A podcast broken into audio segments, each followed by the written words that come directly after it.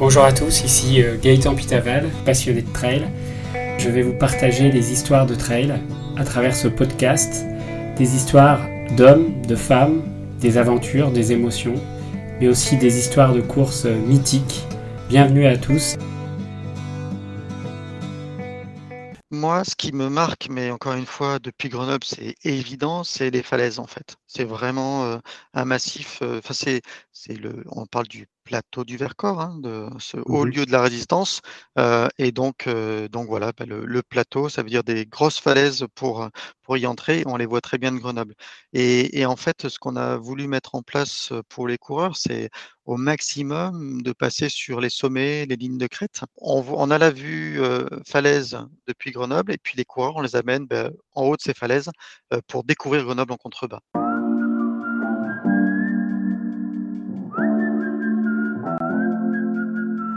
Bonjour à tous, bienvenue dans ce nouvel épisode de Trail Story. Aujourd'hui, je suis ravi d'accueillir Sébastien Acarier, le fondateur et l'organisateur de l'UT4M, une course qui traverse quatre massifs magnifiques. Salut Sébastien, tu vas bien? Bonjour, bonjour Gaëtan, ça va très bien, merci. Alors Sébastien, est-ce que tu pourrais te présenter pour euh, les auditeurs qui ne te connaîtraient pas, nous dire bah, qui tu es, de quelle région tu es originaire et comment tu as atterri dans le milieu du trail? Alors, euh, eh bien, j'habite Grenoble, ce qui explique la raison pour laquelle euh, l'UT4M s'est créé à Grenoble. J'y suis depuis pas mal de, décennies maintenant. Je suis pas originaire d'ici, hein, je suis plutôt, euh, le- on va dire, dans la région lyonnaise de naissance, et puis, puis ensuite, euh, ensuite j'ai pas mal vadrouillé. Puis en fait, euh, bah oui, je suis, euh, je veux dire, je suis trailer. Pourrais peut-être en parler au passé parce que j'ai été beaucoup plus trailer que je le suis aujourd'hui. Euh, mais du coup, euh, du coup, voilà, quand euh, en habitant sur Grenoble, bah, quand je, je partais courir dans le coin, je, je parcourais ben, pas les quatre massifs, plutôt trois massifs. Le quatrième est venu après, et donc je connaissais assez bien le, le- le terrain de jeu. Alors, tu viens de le dire, hein, tu es le fondateur de l'UT4M, donc une course qui cette année euh, fêtera ses 10 ans. Est-ce que tu peux nous parler un peu de l'histoire et de la genèse de cette course? Pourquoi tu as eu envie de, de la créer? Alors effectivement, c'est la dixième année. Ça veut dire que, en gros, on- le, le projet, on l'a démarré euh, au tout début de l'année 2012. Et, euh, et d'ailleurs, on était un petit peu fou furieux à ce moment-là parce qu'on s'est dit, euh, est-ce qu'on arrivera à le faire pour 2012? Alors, au fil des, des mois, on s'est bien rendu compte qu'il y avait quand même du boulot et c'est la raison pour laquelle la première édition a eu lieu en 2013 finalement, en, en août 2013. La genèse, euh, alors je le disais hein, tout à l'heure, j'étais euh, trailer, j'étais aussi raider en fait, j'ai fait pas mal de, de raids euh, avant de me mettre au trail. Donc euh, voilà, c'est une pratique d'endurance que, que je connais bien, euh, que j'aime bien. Et puis bah, du coup, ça m'a amené à aller euh, sur différents, différentes courses, quoi, à la, à la rencontre de, de différents territoires. Et entre autres, dans les Pyrénées, puisque c'est là-bas quand même j'ai fait mes, plus gros, mes plus grosses épreuves et entre autres le Grand Raid des Pyrénées. Et le Grand Raid des Pyrénées, bah, ça m'a donné envie. Alors ça m'a pas donné envie pour rien, parce qu'en fait, ce Grand Raid des Pyrénées, c'est mon frère qui en est également le fondateur, alors pas tout seul, hein, avec, euh, avec euh, une bande de copains à lui. Euh, et voilà, quand il m'en parlait, donc euh, il est antérieur à l'UT4M de 5 ans, je crois, et quand il m'en parlait, euh, les premières, premières éditions, euh, avec la passion en fait qu'il animait, bah, ça me ça m'a donné euh, envie de, voilà, de de mettre en place quelque chose chez moi qui, qui soit un peu similaire. Donc en fait, heu heu, je me suis beaucoup appuyé sur leur expérience. On s'est également appuyé sur eux pour faire connaître l'UT4M au tout début et puis également finalement dans dans le concept et puis dans dans les valeurs qui portaient l'événement, il y avait beaucoup de similarités, de similitudes, heu, parce que parce qu'on parle de on parle voilà d'une course euh, qui, euh, bah, qui s'appuyait sur euh, bah, la volonté de, partager ce territoire, de, de se faire plaisir bien sûr, d'être dans la sécurité aussi, donc faire attention à tout ça. Et puis on avait eh ben, cinq ans de- d'expérience du GRP qui nous ont permis d'aller très vite à l'essentiel sur l'organisation de la première édition du T4M. Donc la famille Acarier, une famille d'organisateurs de courses, si je comprends bien.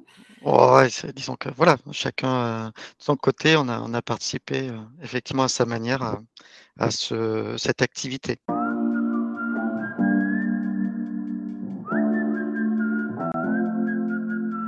Alors cet UT4M, il est, assez célèbre dans le monde du trail parce qu'il traverse quatre massifs. Hein. Donc pour les auditeurs qui ne connaissaient, connaîtraient pas cette course, donc il traverse le massif du Vercors, le massif de la Chartreuse, le massif du Taillefer et le massif de Beldon. Sur ces territoires-là, comment toi tu, tu as eu envie ou eu l'idée de faire traverser ces quatre massifs? Comment comment c'est venu? Moi, j'habite en plein cœur de Grenoble, donc en fait, euh, euh, à la fois quand euh, je partais courir pour mes entraînements, mais également tout bonnement quand j'ouvre les volets de, de de ma maison, enfin de mon appartement. Voilà, en face de moi, il y a le Taillefer tout au fond. Sur la droite, il y a il y a le Moucherotte, donc le, le Vercors. Puis de l'autre côté, il y a il y a Beldon et derrière moi, il y a la Chartreuse. Donc en fait, c'est des massifs que, que je vois qui tous les jours, que je sois chez moi ou que je descende dans, dans la rue pour baquer à mes occupations et qui bah, qui attirent quoi. Euh, donc euh, donc c'est en, fait, je pense que chez de nombreux Grenoblois, euh, en tout cas qui qui aiment cette pratique sportive, ce sont des défis qui nous traversent l'esprit de tous les jours. typiquement monter au moucherot, c'est quelque chose d'assez d'assez incroyable, mais c'est l'affaire de allez, peut-être 5-6 km, quoi. Donc, pour monter au sommet, si on connaît la, voie directe qui permet d'y aller. Donc, en fait, c'est le genre de, défi qu'on peut se lancer. Puis après, de défi en défi, on se dit, mais pourquoi pas finalement enchaîner? Et ça s'est construit comme ça. Alors, encore une fois, moi, le, Vercors, j'y allais régulièrement pour mes entraînements raids, en VTT ou, ou en course à pied. La Chartreuse, c'était encore plus simple. Beldon, c'était un peu plus long, quand même, traverser, parcourir une partie du Grésivaudan.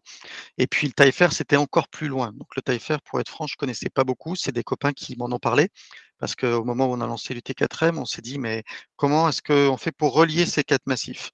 Et Vercors, Chartreuse, Beldon, c'était jouable, mais la liaison entre Vercors et Beldon, elle n'était pas terrible. Donc, ben, on a essayé de voir si un peu plus loin, il y avait une solution et ça nous a amené dans le Taillefer. Est-ce que, en, quelques mots, tu pourrais nous, décrire une particularité de chacun de ces massifs? Alors, si on, si on commence par le, massif du Vercors, quelle est sa particularité? Moi, ce qui me marque, mais encore une fois, depuis Grenoble, c'est évident, c'est les falaises en fait. C'est vraiment euh, un massif. Euh, enfin, c'est, c'est le. On parle du plateau du Vercors, hein, de ce haut mmh lieu de la résistance. Euh, et donc, donc voilà, bah, le, plateau, ça veut dire des grosses falaises pour pour y entrer. On les voit très bien de Grenoble. Et, et en fait, ce qu'on a voulu mettre en place pour les coureurs, c'est au maximum de passer sur les sommets, les lignes de crête enfin quand, c'était jouable. Et, voilà, donc on, a la vue falaise depuis Grenoble, et puis les coureurs, on les amène ben, en haut de ces falaises pour découvrir Grenoble en contrebas. Pour moi, c'est un des, faits marquants de, ce massif. Après, le massif du, Vercors, nous, on le connaît aussi particulièrement bien parce que c'est dans ce massif qu'on retrouve le, tremplin de Saint-Nizier. Et Grenoble, ça a une histoire olympique bien sûr, hein, depuis 1968. Et c'est une histoire qui, qui nous marque, hein, nous Grenoblois. donc voilà, sur le Vercors, le tremplin de Saint-Nizier, c'est le premier passage. Le sommet du Moucherot, c'est le second. D'ailleurs, pour la petite histoire, moi, quand je suis arrivé à Grenoble, il y avait encore au sommet du Moucherot un vieil hôtel délabré qui était une référence hein, sur, sur Grenoble, qui était accessible à l'époque en, en télécabine et qui a accueilli en fait des célébrités là-haut. Et c'était juste donc voilà, c'est le Vercors pour moi, c'est un petit peu ça. C'est euh, deux beaux sommets, le Moucherotte comme je disais, c'est également le Pic Saint-Michel, et puis euh, et puis après une ouverture sur ce plateau lorsqu'on est là-haut. Alors une particularité du, massif de la Chartreuse? Euh, Alors on va donc la Chartreuse, c'est le dernier massif. Mmh. D'accord, c'est oui, pas dans lequel par lequel on finit. La chartreuse, euh, moi, chaque fois que je l'ai qualifiée, c'est euh, c'est la canopée, en fait, le terme qui, qui me venait à l'esprit. On est dans un massif qui est euh, vert, qui est bien, bien arrosé, bien, bien humide, de la forêt, mais pas que. Il y a deux sites marquants, à mon sens, dans le, dans la Chartreuse, bah, le premier c'est son sommet, euh, c'est le sommet, c'est Chamchaude, et euh, en fait c'est donc le, le, point haut par lequel on passe. Et puis le deuxième c'est le Saint-Hénard. Et le Saint-Hénard en fait c'est euh, un, une plateforme, un fort en fait qui se trouve au-dessus de Grenoble, qui est à 1300 mètres d'altitude, donc on est on est à peu près un peu plus de 1000 mètres au-dessus de, de Grenoble, et qui a une vue complètement dégagée sur Grenoble et puis sur le Grésivaudan. lorsque j'ai pensé UT4M, j'ai pensé à cette vue incroyable qu'on pouvait avoir depuis l'ensemble des massifs, mais tout particulièrement depuis le Saint-Hénard, sur Grenoble illuminé la nuit. Et, l'année dernière, en fait, j'ai participé avec mon fils aux 20 km Chartreuse, qui est une course, la seule course en fait que l'on fasse partir de nuit, à minuit, et qui nous amène justement au Saint-Hénard avant de redescendre sur Grenoble. Et voilà, j'ai pu bah, d'abord profiter à nouveau de, ce décor incroyable, mais également au sein du peloton finalement, écouter les gens. Et l'effet waouh, ouais, il est, il est bien réel quoi. Les gens étaient, étaient bah, les gens, ils surpris, mais exactement, exactement, lorsqu'ils débouchent là-haut. Alors, le massif du Taillefer, une particularité? Alors, le massif du Taillefer, c'est le plateau des lacs. C'est le plateau des lacs, en fait, on est à 2000, 2100. Euh, c'est au fond de, du, euh, du Taillefer. C'est le point le plus loin, quasiment, je pense, que l'on est pour l'UT4M. Euh, et lorsqu'on arrive là-haut, il y a un, enchaînement de lacs dans un décor de, de steppes, en fait, des hautes herbes. On est sur une sorte de plateau c'est un, petit plano. et, de là, en fait, lorsqu'on arrive au pas de l'Enview, on a une vue super dégagée sur les écrins, enfin sur le reste de l'Oisan en fait. Donc on voit l'Alpe d'Huez, on voit les, deux Alpes, on voit bah, les sommets emblématiques que l'on peut trouver dans les écrins. on est surplombé par, par le, le Taillefer et la pyramide à ses côtés. Il y a des cascades qui sont bah, incroyables, super grandes. C'est un, décor. en fait, on est projeté dans un autre univers quoi, lorsqu'on arrive là-haut. Et, je ne connaissais pas, en fait, avant de penser UT4M, avant que ces copains, justement, me parlent de ce massif. donc, quand j'ai découvert, bah, c'est moi qui ai eu l'effet waouh. Je me suis dit, ouais, mais on a ça à côté de chez nous. et, donc, pour moi, c'est vraiment le lieu emblématique pour le, pour le passage de l'UT4M. La sortie de, ce massif du Taillefer, elle se fait bah, par la descente de ce plateau jusqu'à Rio Pérou au fond de la vallée de la Romanche. La vallée de la Romanche, c'est celle qui mène à l'Alpe d'Huez, aux deux Alpes. Elle est très étroite, très encaissée. Donc euh, la descente est très très raide. Euh, et d'ailleurs, elle fait mal. Pour les coureurs du, 160 là, ils sont à milieu de parcours, donc ils ont une énorme descente avant d'entamer sur une énorme montée. Mais ce qu'il faut savoir, c'est que en 2012 et 2013, enfin surtout 2012, lorsque donc on a conçu ce parcours et qu'on est allé reconnaître ce passage, en fait, il avait disparu lorsque je suis arrivé à Rio Perro avec un copain et puis qu'on a cherché ce chemin en fait qui permettait de remonter sur les chalets de la barrière, on l'a pas trouvé. On est monté, on a suivi un autre chemin, on est monté dans le lit d'une rivière, enfin d'un ruisseau très raide. à chaque fois, je me disais mais comment on va les faire passer ici? J'avais entendu parler d'un chemin, mais on ne le trouvait plus. La raison étant que je crois que c'était bah, quelques mois avant, il y avait une énorme tempête et en fait tout le chemin avait disparu sous des arbres couchés. Et donc, il a fallu qu'on recontacte euh, bah, le département, enfin l'organisme en charge de la réhabilitation des chemins pour euh, qu'ils interviennent et ils ont eu énormément d'arbres à débiter euh, pour, pour extraire tout ça et puis faire renaître ce chemin qui, existait bel et bien mais qui, qui n'était pas très souvent utilisé franchement. Ouais, donc c'est ça aussi l'organisation de course, c'est trouver des chemins qui, qui, sont praticables pour, pour les, les trailers. Alors enfin, le dernier massif, la particularité, alors celui-là, on le connaît un peu plus, il est un peu plus célèbre dans le monde du trail avec l'échappée belle, donc le massif de Beldon. Oui, alors effectivement, nous, on parcourt une partie de ce massif. Euh, on, démarre de Rio Pérou euh, pour certaines courses, de la station thermale d'Uriage pour d'autres. Lorsqu'on démarre de Rio Pérou, je le disais tout à l'heure, hein, au fin fond de la vallée de la Romanche, là, il y a un kilomètre vertical, en fait, c'est-à-dire qu'en 3 km, on fait plus de 1000 mètres. Euh, donc, euh, il faut savoir que justement, le 160 extrême, c'est probablement une des courses les plus dures au monde parce que parce qu'elle est, euh, elle est remplie de kilomètres verticaux au-delà de la distance et du dénivelé total. Et donc, cette grosse remontée se fait bah, dans un terrain qui est très raide avec des falaises de tous les côtés et on débouche tout là-haut au bout de 3 km sur le plateau de l'Arcel. Plateau de l'Arcel, c'est la station de ski de fond de Champs-Rousse. C'est un endroit très agréable avec une vue juste en face parce que c'est vraiment c'est à portée de bras quasiment sur le Taillefer. Donc on peut se retourner et découvrir finalement d'où on vient. et puis bah là, on va enchaîner sur la Croix de Champs-Rousse. La Croix de Champs-Rousse, c'est Enfin, la station olympique aussi. Hein. Tout à l'heure, j'en parlais. Grenoble, c'est, cette histoire, elle est, elle est visible un peu partout. Et donc, depuis la Croix de Champs-Rousse, on a une vue bah, panoramique sur l'intégralité du parcours que l'on a fait ou qui nous reste à faire. Et, puis là, on va enchaîner sur ce massif un plus, rocailleux. On est dans du, minéral, du rocher, des single tracks pas très faciles. Je parlais du Taillefer tout à l'heure, on était sur de l'herbe, hein, de l'herbe haute, donc c'est super agréable à courir. Là, on est sur le caillou. Et on va, on est dans un, dans un univers très très typé montagne. on passe par le refuge de la Prat, un peu plus loin par le refuge du Pré du Mollard. On monte au col du Loup, on est dans des, des pierriers, en fait. On traverse des névés. donc voilà, c'est un petit peu tout ça le massif de Beldon. Donc finalement, le Beldon, tu dirais que c'est le plus technique en fait?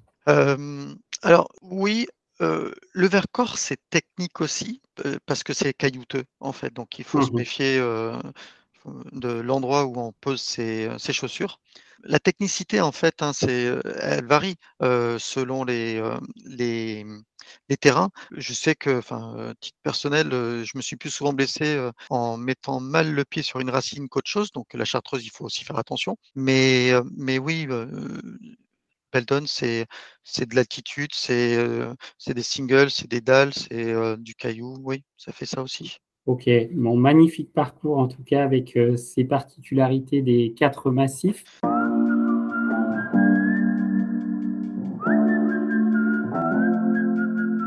On va parler un peu maintenant de l'organisation. Donc, tu as connu, comme beaucoup d'organisateurs, différentes annulations de courses. Une en 2019 suite à des problèmes de calendrier dans les massifs et en 2020 avec le Covid. En 2021, vous avez fait une édition.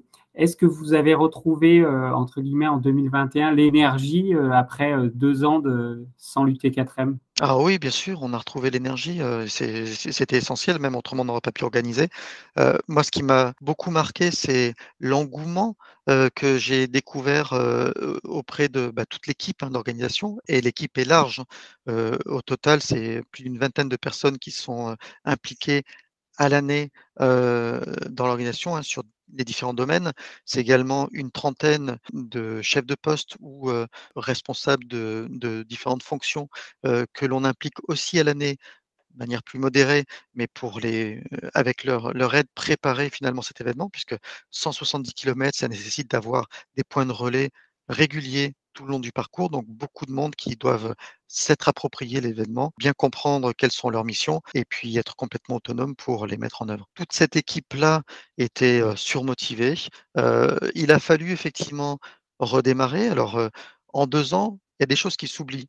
Et, ça, on l'a bien constaté, hein. c'est-à-dire que malgré toute la bonne volonté, toute la documentation qu'on avait pu mettre en œuvre, etc., lorsqu'on a organisé l'édition 2021, on a redécouvert des choses. Il y a des choses qu'on avait oubliées, puis qu'il fallait remettre en place.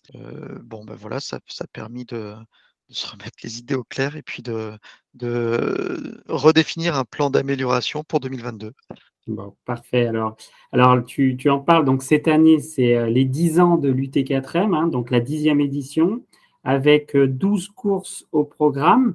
Est-ce que tu peux nous parler un peu de ce que vous avez prévu pour cette euh, course qui aura lieu du 21 au 24 juillet 2022 voilà, cet épisode de Trail Story est maintenant terminé. Dans le prochain épisode de Trail Story, retrouvez la suite de cet épisode avec Sébastien Acarier. Découvrons les parcours et les courses de cette dixième édition de l'UT4M. N'hésitez pas à nous retrouver sur tous nos réseaux sociaux, Facebook, Instagram, sur trailstory.fr également et surtout sur Apple Podcast. N'hésitez pas à nous noter 5 étoiles et à nous laisser un commentaire, ça nous fait extrêmement plaisir. Nous terminons en musique avec une chanson choisie par ma fille Amélie qui, après avoir vu le film Maverick, voulait absolument passer la chanson de One Direction, I Ain't No Worried. Bonne aventure trail à vous